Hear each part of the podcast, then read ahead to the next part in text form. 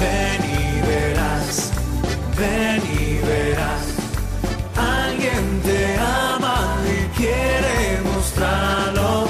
Ven y verás, ven y verás lo que Jesús te tiene preparado. Ven y verás con el Padre Miguel Ángel Morán.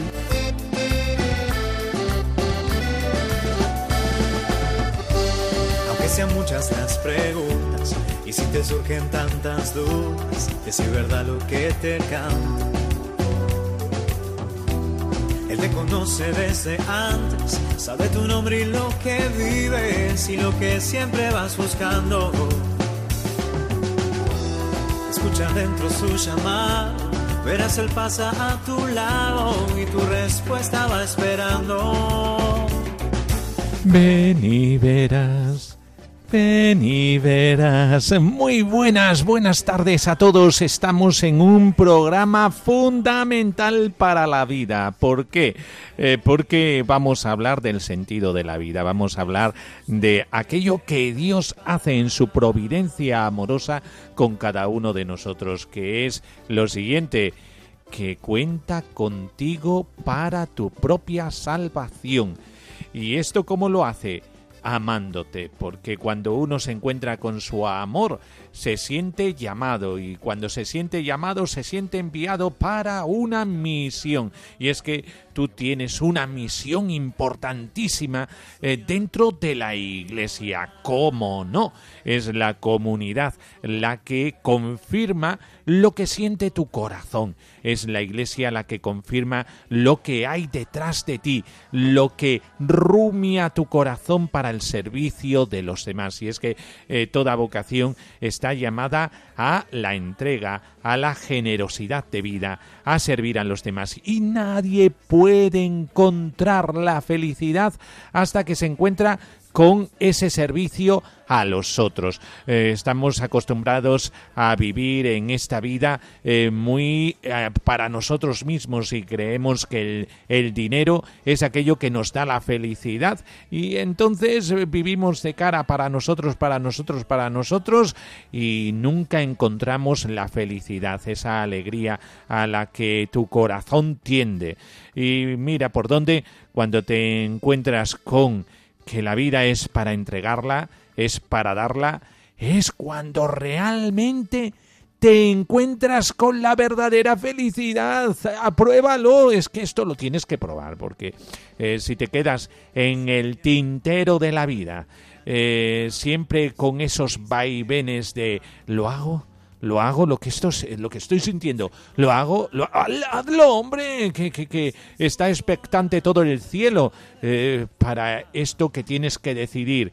Hazlo ya y no lo pienses más. Entrega tu vida a los demás y entonces te encontrarás con la verdadera felicidad, con la salsa que realmente a ti eh, va a dar eh, algo nuevo a tu vida. Por eso entra dentro de esta novedad entra dentro de la novedad de la llamada. Todos somos llamados, todos somos llamados a una vida de entrega. Todos somos llamados a compartir la vida, ya sea en el matrimonio, ya sea en el sacerdocio, ya sea en la vida religiosa, a través de los consejos evangélicos, eh, ya sea en la misión, eh, siendo misionero, eh, ya sea en una vocación laical destinada al servicio a los demás, siempre de cara a los demás, porque solo en el servicio nosotros podemos vivir nuestra realeza. Y es que tú eres rey. Hemos celebrado este domingo pasado a Cristo Rey. Eh, pues tú eres rey.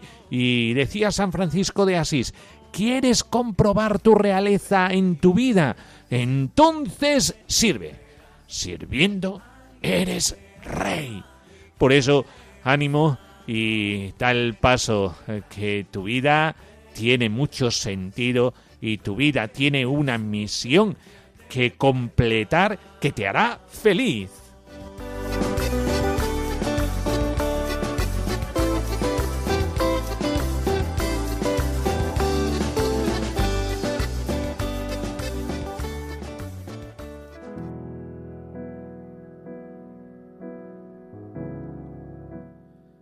Dios, Padre y Pastor de todos los hombres.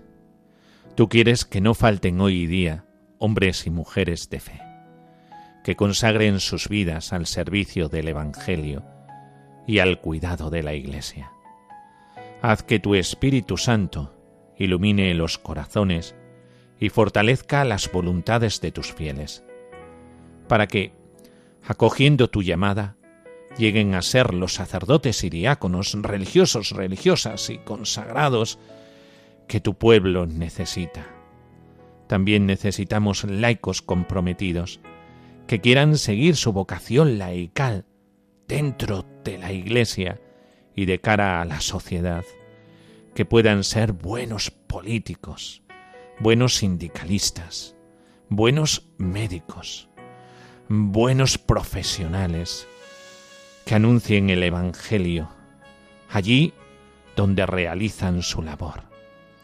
La cosecha es abundante y los operarios pocos. Envía, Señor, operarios a tu mies, que la Iglesia pueda ser fermento de una nueva sociedad, la civilización del amor en el mundo. Amén.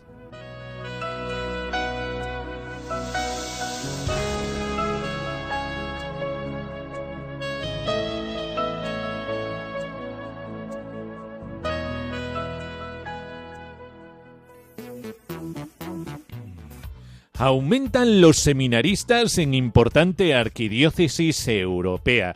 La arquidiócesis de Viena, estamos hablando Austria, informó del aumento de seminaristas con 14 nuevos candidatos que han ingresado al seminario local provenientes también de las diócesis de Eisenstadt y de Polten. En total, según informa eh, una agencia alemana del grupo ACI, actualmente el seminario tiene 52 seminaristas formándose. El mayor nació en 1946 y el menor en el 2000. Entre los candidatos hay músicos, químicos, enfermeros, eh, ex empleados públicos y un productor de vinos. Algunos llegaron incluso a dejar la iglesia, pero encontraron su camino de retorno a la fe y ahora quieren dedicarse completamente a Dios. El arzobispo de Viena, eh, cardenal Christoph eh, eh, ha liderado la arquidiócesis desde 1995. Presentó su renuncia antes de cumplir los 75 años en enero de este año, pero el Papa Francisco declinó aceptarla y le pidió al purpurado que se quede por un periodo indefinido. Los candidatos al sacerdocio en Viena estudian teología en la facultad de la capital austriaca. Cada vez más seminaristas ingresan provenientes de eh, alguna universidad, sobre todo una de filosofía que se llama Papa Benedicto XVI, un centro de estudios superiores en Hellingenkrupp, una ciudad austríaca eh, famosa por su abadía cisterciense. Cuatro de los catorce candidatos han estudiado allí y seguirán estudiando eh, cerca de esa universidad. Eh, los seminaristas eh, son un grupo fuerte y por lo tanto es emocionante la frescura de la atmósfera que se da allí. además, comentan que las vocaciones en Austria son muy difíciles y que el reto del secularismo eh, que está esparcido en toda Europa hacen que sea muy difícil el seguimiento a Jesucristo. La formación del seminario toma entre seis y ocho años.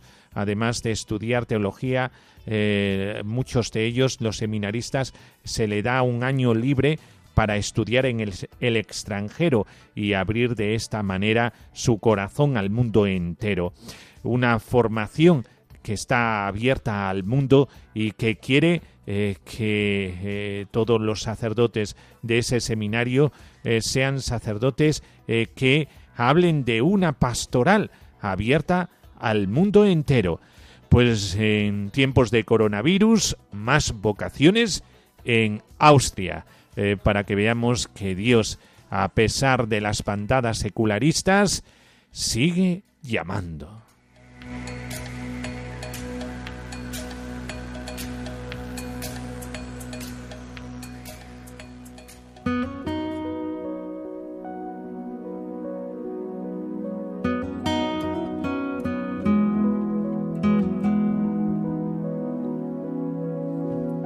Del Evangelio según San Mateo. Vosotros sois la sal de la tierra. Si la sal se desvirtúa, ¿con qué se salará? Para nada vale ya, sino para que, arrojada fuera, sea pisada por los hombres. Vosotros sois la luz del mundo. Una ciudad situada en la cima de un monte no puede ocultarse. No se enciende una lámpara y se la pone debajo del celemín, sino sobre el candelero y alumbra a todos los que están en casa brille de tal modo vuestra luz delante de los hombres, que vean vuestras obras buenas y glorifiquen a vuestro Padre que está en los cielos.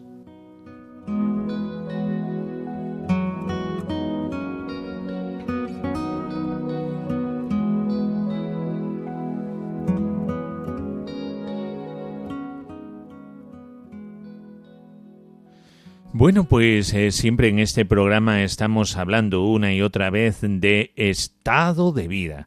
Y esto del estado de vida, muchas veces estas terminología, eh, pues son unas terminologías que pueden estar muy lejos de lo que nosotros entendemos, porque eh, al hacer referencia continuamente a la palabra estado, hay que observar que qué designa, porque puede designar cosas muy diferentes y surge la cuestión acerca de si se trata efectivamente de un uso apropiado de este término o si se utiliza ambiguamente porque en este último caso podría darse que toda la problemática que se plantea es simple y llanamente un problema semántico. Sin embargo, la confusión se debe a la multiplicidad de sus sentidos, de los diversos contextos en que se usa, de su larga historia. Es lo que pasa con las palabras importantes y la razón principal para no abandonarlas ni desecharlas. Una larga vida es signo de que el contenido es importante y no se puede desechar sin más. Lo que toca es profundizar en él y ver el campo semántico que abarca. Estado, estado, ¿qué es esto de estado? Estado de vida, estado.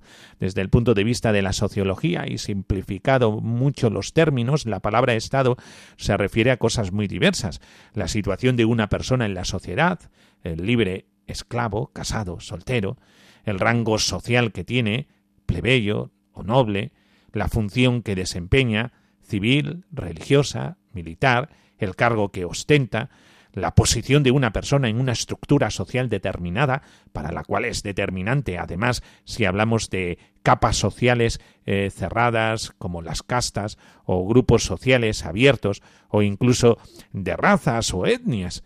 Además, en sociología existe en estrecha relación con el concepto de Estado el concepto de clase social, que se refiere a una condición permanente y normalmente hereditaria.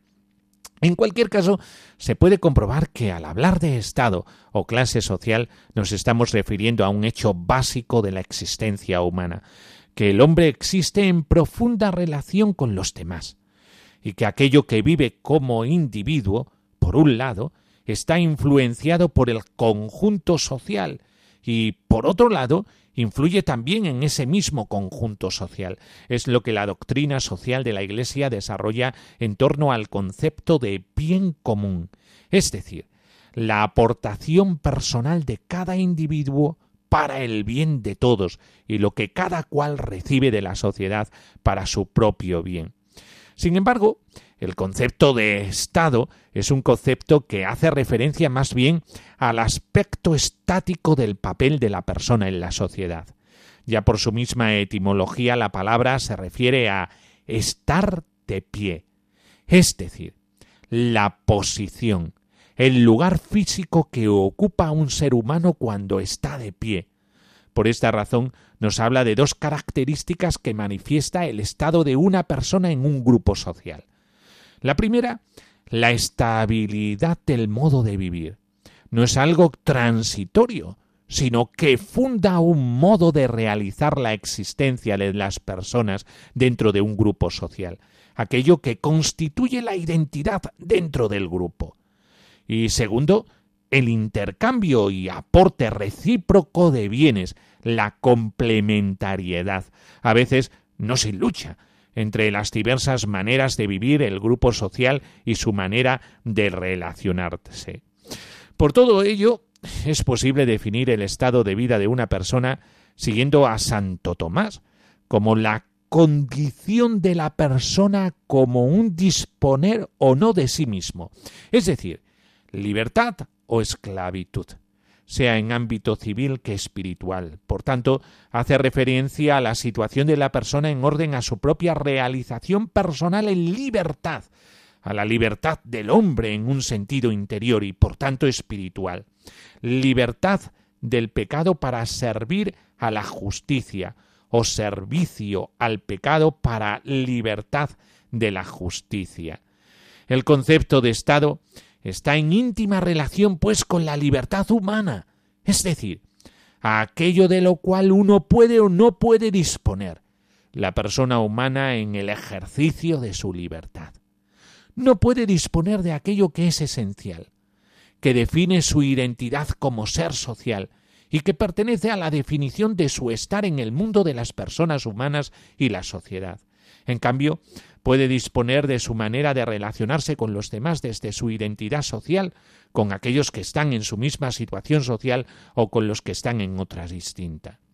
Es la manera que se concreta en la sociedad los dos aspectos de la vivencia de la libertad individual, como libertad de negativa y de forma positiva como libertad para.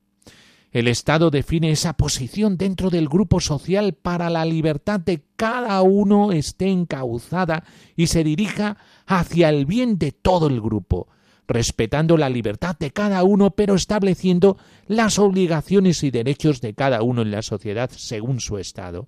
Es decir, con los que están en la misma situación y con los que están en otra. En sentido teológico, el Estado es la posición del hombre según la cual el hombre dispone de sí mismo en libertad según el modo de su naturaleza. Es lo que corresponde al hombre en el doble sentido de lo que le pertenece y también de obligación. En el último análisis, la libertad del pecado y la libertad para Dios. Y por eso esto del estado de vida es muy importante, porque habla de esta apuesta para tener una libertad para Dios. Eh, ¿Dónde está la verdadera libertad? Aunque eh, vamos a hablar, hablar, en otro programa de estados de vida o formas de vida, ¿eh? sí que vamos a decir algo muy importante para apuntalar todo esto, que la verdadera libertad del hombre está en el amor. Y este amor es un amor que aumenta hasta la libertad cuando es un amor para Dios. Por eso muchas veces creemos que una vida empecatada es una vida en libertad, hago lo que me place, pero realmente estoy hablando de una esclavitud. Sí, utilizo la libertad, pero ¿para qué? Para destruirme, y por lo tanto para destruir a la propia libertad. El, el uso de la libertad para sentir la opresión de los diosesillos de este mundo. La verdadera libertad es la libertad que se hable a Dios y por lo tanto la libertad que tiene su raíz en el amor. Ya iremos hablando de todo esto en este programa. Ahora este primer aperitivo para seguir profundizando en los estados de vida.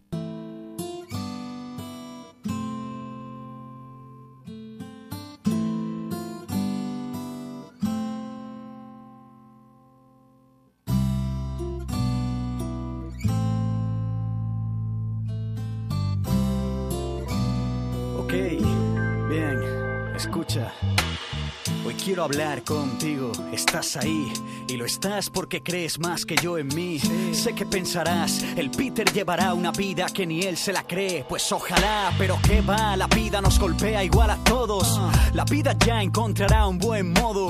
Yo cometí el error de juzgar en base a mí y me tropecé porque no funcionaba así. El Peter siempre tiene la razón porque el 90% de las veces se equivocó. Porque arrastra el error del error y entre tanto me perdí hasta yo. Por el camino perdí la visión, dejé de verlo todo. Solo carteles en braille para un corazón de oro. Quiérete mucho, no te descuides a ti, porque si tú no te quieres contigo, nadie podrá ser feliz.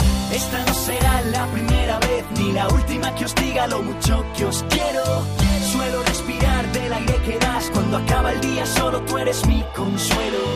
No importan los sueños que ocúpate de tener sueños que cumplir. Yo voy junto a ti, voy junto a ti junto a ti, mi querido amigo. No esperaré sentado a desangrar mi cuerpo. Ya he perdido suficiente tiempo. Escribo y te lo digo en serio. Pensaba que cumplir mi sueño me haría feliz y lo que me llenaba era tener un sueño que cumplir. Te lo digo a ti, querido amigo. Tú que has estado soportando cada fallo que he cometido. Sé que no estoy solo, que te tengo a mi lado. Que si las cosas se han torcido, tú siempre has estado. Que si he probado el asfalto, tú me has levantado. Que si he pecado en este juego, me has purificado. La gente piensa que es feliz con oro en el bolsillo y no, el oro no calienta el corazón, no, no lo digo porque quede guay en la canción, esto es una realidad que aplasta al hombre más honesto, lo siento, si alguna vez os he fallado, Peter siempre estará aquí para todo el que me ha apoyado, ok, esta no será la primera vez ni la última que os diga lo mucho que os quiero, suelo respirar del aire que das, cuando acaba el día solo tú eres mi consuelo. Entrevista.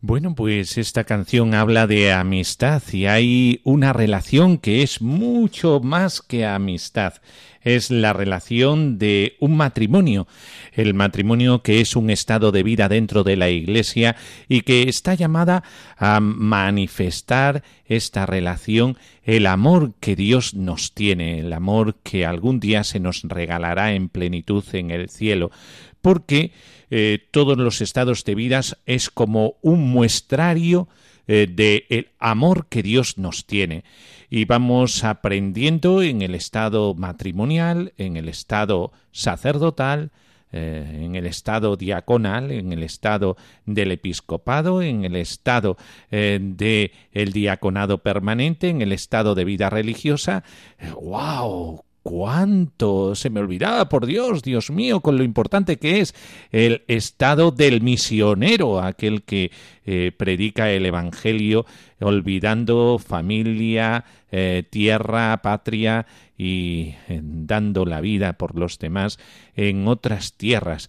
Oye, que tú también estás llamado a ser misionero y por lo tanto también estás llamado en tu vocación laical eh, anunciar el Evangelio.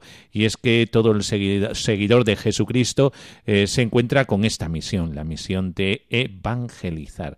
Y por eso una familia, un matrimonio, está llamado a evangelizar a ser una familia abierta.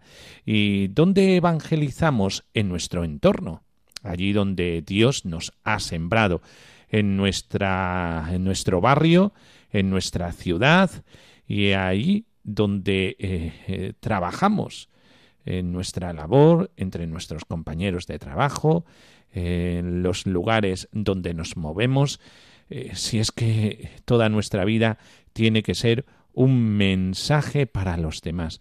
Y por eso, esto desde la gratuidad de un Dios que nos ama y que por lo tanto eh, esto está llamado a ser contagiado mejor que el coronavirus, ¿eh? que ahora hablamos mucho de contagios y parece que esta palabra nos da alergia. Eh, pues sí, el cristianismo también se contagia de desde el amor y este amor se vive desde eh, todas estas múltiples facetas de vivir la vida. Y por eso en nuestro estudio esta noche eh, está eh, Juan Carlos y Eva. son matrimonio y viven su vocación de cara a Dios. Y por eso los hemos traído a nuestro estudio, para que nos hable un poquito cada uno de ellos cómo Dios le llamó a la vida matrimonial. Eh, muy buenas noches, Juan Carlos. Buenas noches. Buenas noches, Eva. Buenas noches. bueno, pues eh, Juan Carlos, Eva, ¿cuánto tiempo lleváis casados? Pues llevamos 17 años casados. 17 años. Esto ya es un milagro, ¿eh? Es decir, Juan Carlos, no todos los matrimonios duran 17 años, ¿eh? eh Juan Carlos, ¿qué edad tienes? Pues tengo 40 años. 40 años. ¿Y Eva? Yo acabo de hacer 42. 42. Bueno, pues mira, eh, aquí hay algo atípico, ¿eh? ¿Verdad? Normalmente... Eh, ah, no, suelen ser mayor las mujeres que los hombres en los matrimonios normalmente. últimamente, sí. es verdad, es verdad, es verdad. Bueno, eh, eh, me decías, eh, Miguel Ángel, vas a preguntar cosas difíciles en esta entrevista. ¿eh? ¿eh? a mí yo tengo una curiosidad porque soy muy goloso, Eva. ¿Cuál es tu dulce preferido? Mi dulce preferido es el chocolate. El chocolate, qué bueno, Dios mío de mi vida. El chocolate está buenísimo. ¿Y, y, el tuyo, Juan Carlos? El chocolate también. Oye, si es que en esto eh, tienen en común, eh, es decir, eh, tenéis estas chocolateras que sale el chocolate caliente. La fundí, eso, eso. No, no la tenéis en casa. Bueno, pues mira, tú, a vuestros amigos ya le diré qué es lo que os hace falta y lo que os haría felices ¿eh? en el chocolate. Bueno, pues eh, fuera de anécdotas, vamos a ir al grano. Eh, Juan Carlos, ¿cómo Dios te llamó? Pues a la vocación del matrimonio, la llamada es muy joven. Nosotros llevamos 17 años casados, pero antes de esos 17 años estuvimos 10 años de novio, es decir, llevamos 27 años juntos. ¡Wow! Es decir, si tengo 40 años, llevo más tiempo junto con ella que, haciendo una vida solo, ¿no? Sí, sí. Nos llevamos juntos desde los 13 años yo y ella con 14 años. Es decir, toda la vida juntos. Es decir, a nosotros el Señor nos ha llamado a estar juntos desde muy pequeños. Sí, sí. Y hasta la fecha. Y Juan Carlos, eh, ¿cómo sentiste esta llamada de Dios al matrimonio? Pues eh, mm, tendría que mm, retrocederme mucho a, a los orígenes en este sentido, porque yo empiezo a tener contacto con la iglesia y dentro de la iglesia con Dios a través de la que es mi mujer, porque yo no estaba en la iglesia, no iba a la iglesia, me, habían educado de pequeño en una, una religión natural de comunión, ¿no? Pero luego, bueno, en la adolescencia y tal, pues hacía lo que hace, lo que hace toda la gente, ¿no? Entonces yo, gracias a, conocer a Eva, que Eva sí, sí, estaba dentro de la iglesia, dentro del, dentro del camino neocatecumenal, pues yo tengo los primeros contactos, ¿no? por decirlo de manera, el volver de nuevo a, a, lo que es mi casa, ¿no? la casa de, del padre. Y yo la llamada, la llamada al matrimonio mm, la, hemos, la he tenido clara durante estos 10 años de noviazgo, que ha sido toda una preparación, ¿no? para la historia tan estupenda que el Señor nos está regalando vivir como matrimonio y fue sobre todo en un momento concreto que fue cuando acabé, cuando acabé los estudios y pasaba, cerraba una etapa y arrancaba otra en el sentido de, de tener que salir de mi casa, de mi entorno, y irme a trabajar fuera. Me fui a trabajar fuera cerca de Madrid. Y fue el momento en el que ver claro de que los dos estábamos llamados a ser uno y no podía estar yo en Madrid y ella aquí.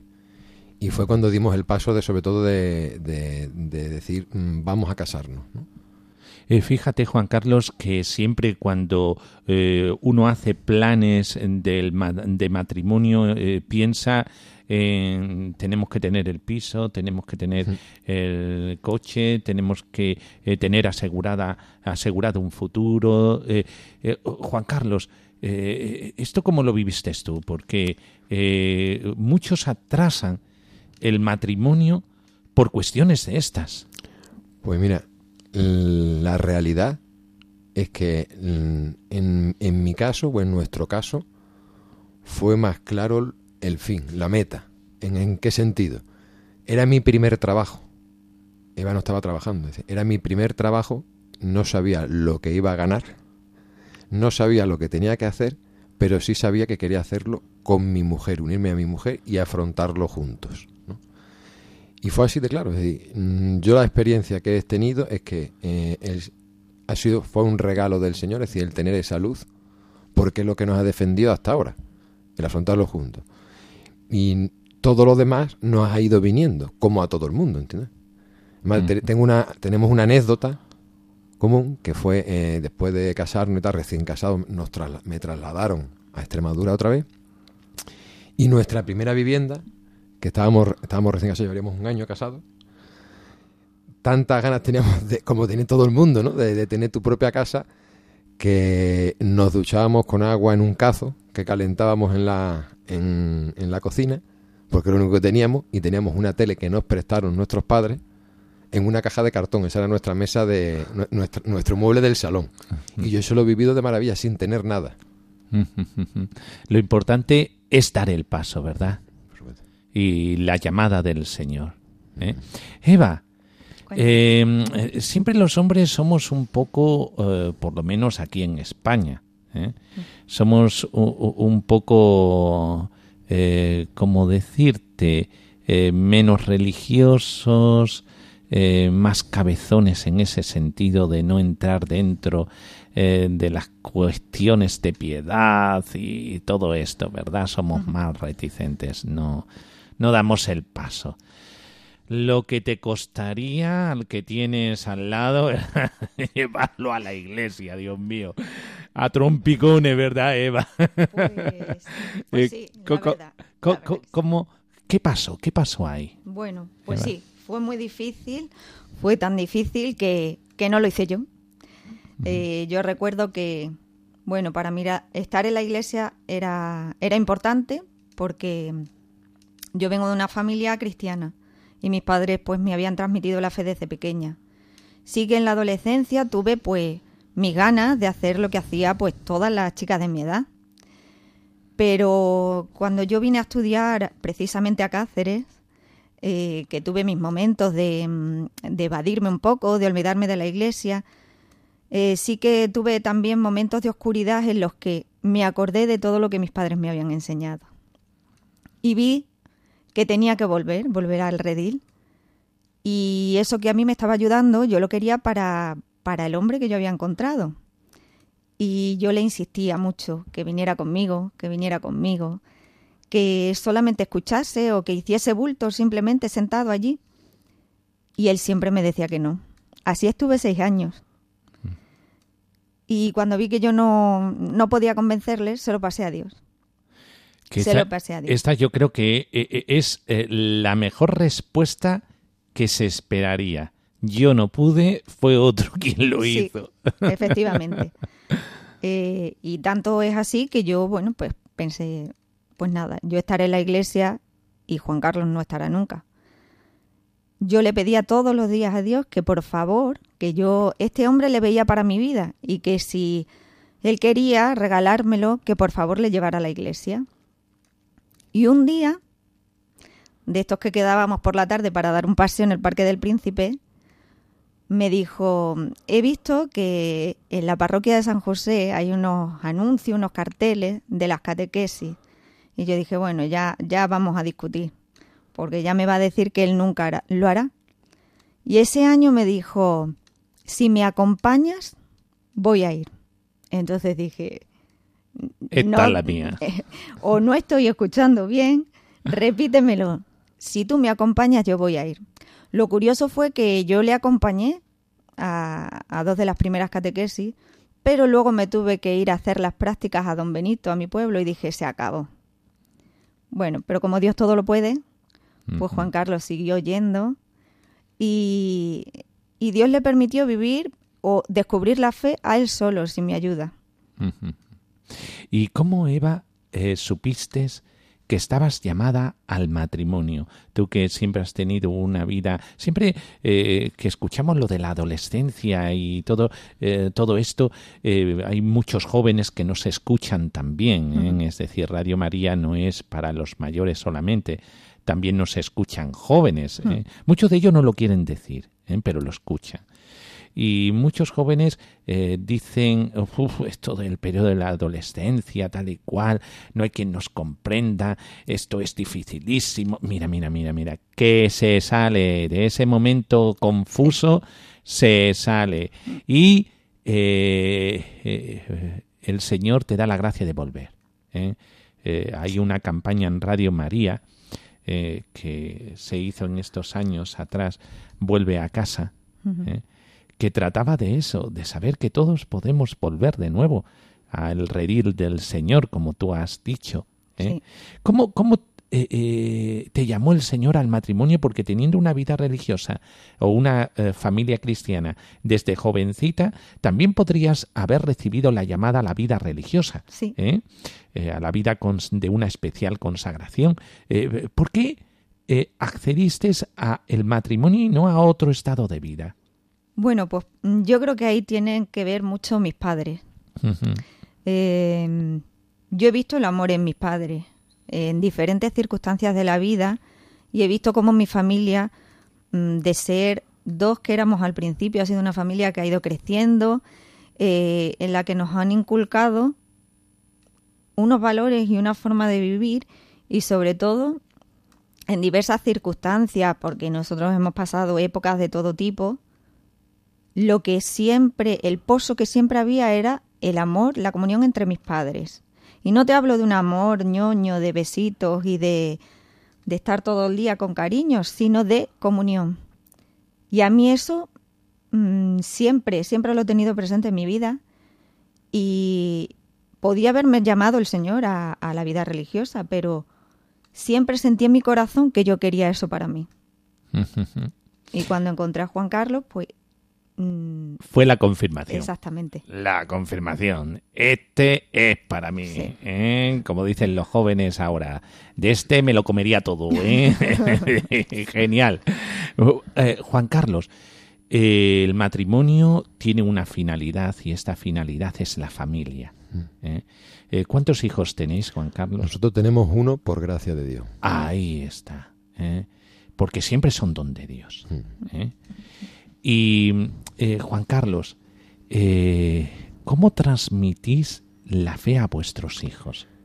Pues a nosotros la Iglesia nos ha enseñado, eh, nos ha enseñado la importancia de los hijos. Es los hijos no es un estorbo dentro del matrimonio, es decir, en el sentido de que cuando estamos rezando, por ejemplo, ¿no? o estamos haciendo alguna actividad familiar, si el hijo no viene a, no viene a, no viene a desestabilizarla o viene a, interrumpirla. ¿no? Si nosotros eh, hacemos una celebración doméstica eh, los domingos, nosotros rezamos juntos, en familia, nos preparamos, montamos nuestra mesa, hacemos, rezamos los laudes, como reza la iglesia, y donde aprovechamos y con nuestro hijo, pues hay veces que proclamamos una palabra al azar, por ejemplo, o vamos hablándole un poco, acorde a su edad, nuestro hijo tiene ahora siete años para cumplir ocho, pues entonces vamos hablándole un poco, pues un poco de la historia del cristianismo, la historia del pueblo de Israel, ¿no? Y donde él también tiene sus interrogantes. Los niños hay muchas veces que, que pensamos que los, los, temas de los que ellos hablan, acorde a su edad, pues a lo mejor no son importantes. Muchas veces en la, en la velocidad a la que vivimos los padres cada día, parece que no es importante. Y eso es un error. Porque para ellos es lo más importante del mundo. Es decir, si no encuentra su transforme, para que nos entendamos, o su, o su Superman, para él es el, el, problema más importante del mundo. Y a ellos también se les suscitan dudas, ¿no? Entonces, nosotros realmente aprovechamos cada momento para poder hablarle de la gracia que Dios ha hecho con nuestro matrimonio y está haciendo en nuestra familia. Y te decía antes, por gracia de Dios, porque nosotros somos un matrimonio estéril, donde nosotros los médicos y demás no, no concebían el que pudiéramos tener hijos de forma natural, y después de 10 años Dios se ha hecho presente en eso y nos lo ha regalado sin esfuerzo ninguno. Y eso para un niño, por ejemplo, que está rodeado de más familias, ¿no? que tiene más, más hermanos y tal, y él no tiene hermanos, se interroga. Entonces nosotros eh, aprovechamos cada circunstancia normal que tenemos en, en nuestro día para poder darle razón de nuestra fe, de lo que nosotros vivimos. Rezamos todas las noches con Él eh, y le enseñamos a rezar y sobre todo le enseñamos a pedir a Dios como un Padre, que, es importante, es decir, el, que Él verdaderamente pueda tener un diálogo personal, porque al final nosotros tenemos una experiencia y Él ahora vive de nuestra experiencia, que hemos tenido con la Iglesia y hemos tenido con Dios dentro de la Iglesia. Pero llegará un momento, decía Eva de la adolescencia, antes o después los hijos se hacen adolescentes. Entonces nuestro hijo necesitará tener él su experiencia. Entonces nosotros lo que, lo, lo que hacemos es eso en familia. y eh, Eva, eh, seguramente en el tiempo de confinamiento, eh, pues habéis vivido eh, muy en familia. ¿Cómo vive una familia cristiana en tiempos de confinamiento y en tiempos de coronavirus? Bueno, pues las familias cristianas somos personas de carne y hueso, que como todo el mundo, ante toda esta situación nueva que nos ha cogido por sorpresa y que, mm, que ha, mm, ha hecho que detengamos nuestra vida, nuestra rutina diaria y que, que nos paremos en seco, pues en un principio pues te asustas, como todo el mundo, eh, te preocupas porque si enciendes la tele es un horror, te dan ganas de meterte en la cama, arroparte la cabeza y, no salir. Pero volvemos a lo mismo, eh, tiramos de la semilla que un día se nos, se nos plantó. Entonces, eh, en medio de la nada en la que te encuentras cuando estás confinado, yo soy profesora y he vivido pues todo este tiempo en casa, confinada con mi hijo, sin salir para nada. Juan Carlos era el que salía un poquito a veces a trabajar. Eh, cuando estás en casa y no tienes que ir a trabajar, la que empieza a trabajar es la cabeza y te empieza a preocupar todo. Entonces puedes dar rienda suelta a eso o puedes decir, Señor, mm, ¿dónde estás tú en medio de toda esta situación? Y el Señor aparece. Entonces, pues nosotros hemos vivido todo este tiempo de pandemia haciendo presente al Señor en nuestra vida todos los días, porque realmente el Señor da sentido y calma eh, la angustia que te producen todas estas estos acontecimientos que lo puedes vivir como algo terrible o lo puedes vivir como que algo te sostiene que está más allá de tus fuerzas, ¿no? Y seguir en contacto pues con nuestros hermanos de comunidad que cuando tú estás débil vienen y te empujan. ¿Y cómo? Pues este, este tiempo de pandemia ha sido un tiempo para, para dar uso al ingenio. Y bueno, pues nosotros hemos seguido haciendo celebraciones, eh, de- recibiendo la Eucaristía gracias a un, a un hermano sacerdote que nos ha hecho las Eucaristías por videoconferencia y las celebraciones con nuestros hermanos, pues igual a través de videoconferencia y ha sido pues un tiempo muy importante en el que hemos podido vivir incluso una Semana Santa estupenda en casa, eh, celebración familiar los tres, bueno los cuatro porque estaba el Señor también con nosotros y, y ha sido algo muy enriquecedor, la verdad. Eh, Juan Carlos, ¿eres feliz eh, estando casado? Sí, plenamente feliz. Es que esto es muy importante porque muchas veces andamos buscando la felicidad y no la encontramos y a veces esas inseguridades nos hacen no dar el paso. ¿eh? Eh, Los estados de vida en la iglesia eh, son para ser feliz. ¿eh? Por eso, Eva, ¿eres feliz Muy estando feliz. casada? Muy feliz. Y muy feliz eh, teniendo una vida como la tiene todo el mundo, ¿eh? Eh, con muchos sufrimientos que aparecen cuando menos te los esperas, pero que yo he visto que teniendo al Señor en medio, eh, los sufrimientos no te destruyen, sino que te unen más a la otra persona. En este caso, como decía Juan Carlos, pues mm, nuestra esterilidad y el deseo de tener hijos y no poder hubiese sido el motivo perfecto para habernos divorciado eh, al año. Sin embargo, es lo que de lo que Dios se ha servido para hacernos uno. Entonces, Y los hijos eh, son aquellos que eh, nos afianzan y el sello de Dios, y más en vosotros.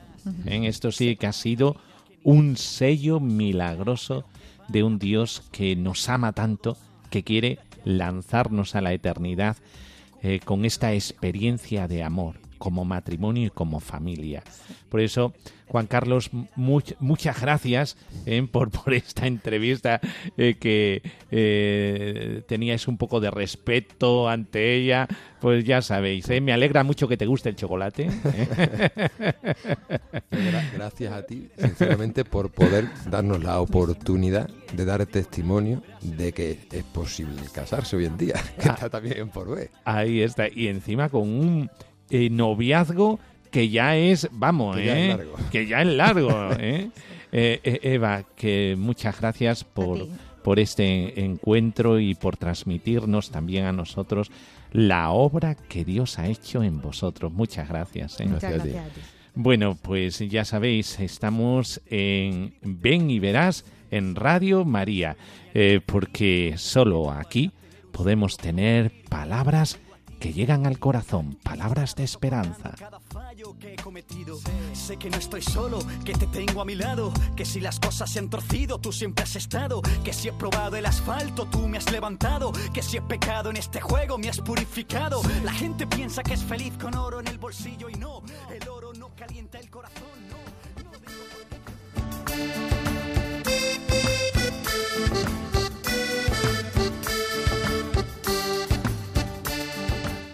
Bueno, pues hemos hablado de la vocación y la vocación como aquello que da sentido a la vida. Una entrevista preciosa de un matrimonio que vive de cara a Dios y que, como ellos mismos han dicho, la providencia amorosa de un Dios que nunca nos deja tirados por el camino nos eh, lleva a la felicidad. Eh, cuando alguien que no esperamos nos pide algo o nos llama, nos puede sorprender. Lo mismo nos pasa con Dios por lo que el primer sentimiento puede ser de sorpresa.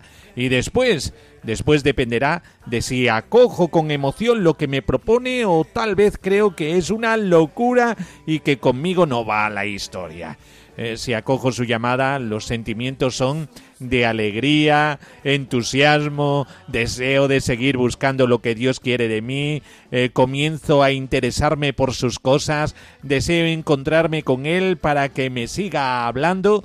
Eh, por el contrario, cuando percibo que Dios me está llamando y lo considero una locura, se producen sentimientos de rechazo, huido, de huida, desasosiego.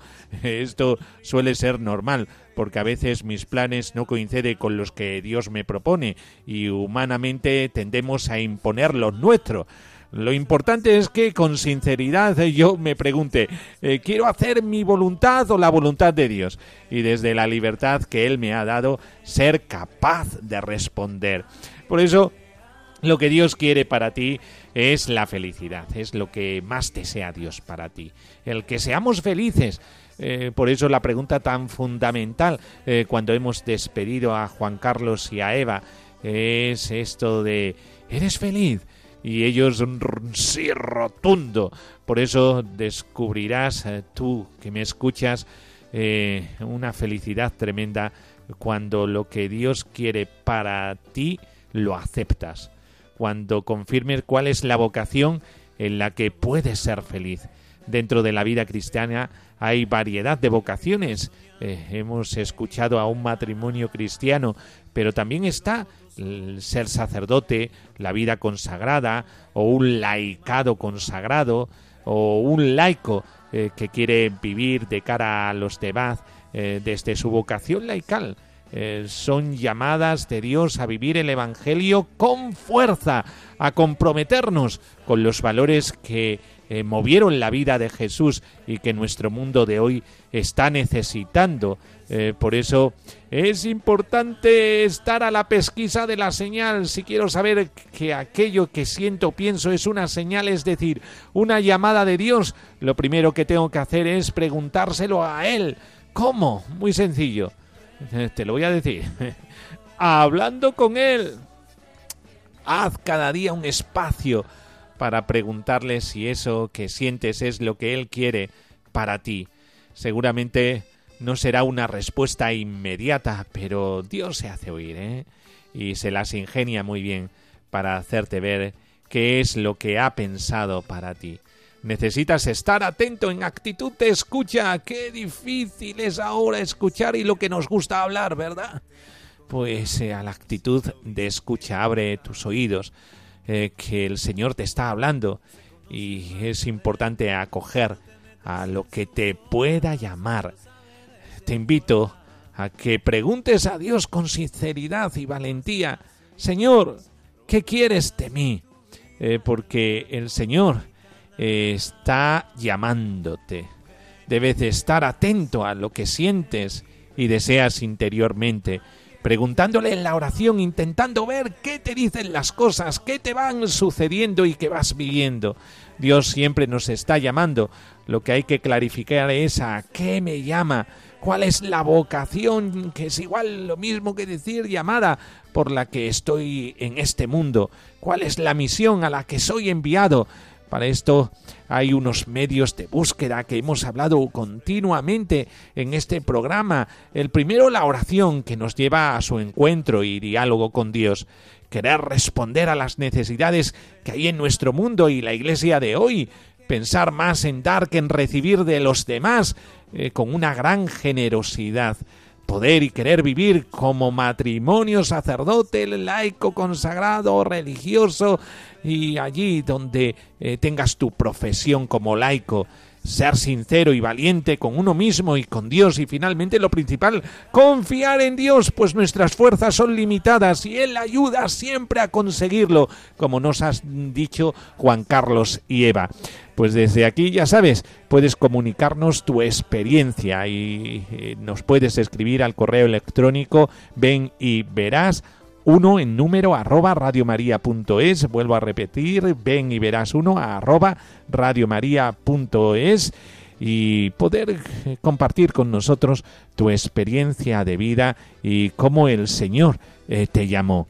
Pues me despido con la bendición de Dios, la bendición de Dios Todopoderoso, Padre, Hijo y Espíritu Santo descienda sobre vosotros. Amén. Pues hasta el próximo día en el control Vicente Rosso y aquí en el micrófono el padre Miguel Ángel Morán. Espero que seas valiente, escuches las llamadas y respondas con generosidad. Te juegas en ello la vida. Hasta el próximo programa. Ven y verás con el padre Miguel Ángel Morán.